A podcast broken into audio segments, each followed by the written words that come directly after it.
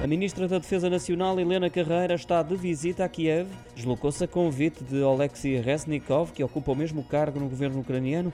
Por razões de segurança, não foram revelados detalhes do programa da visita, mas ocorre numa altura em que Portugal se prepara para enviar armamento para o território ucraniano, mais concretamente 14 viaturas blindadas e 8 geradores elétricos de alta capacidade.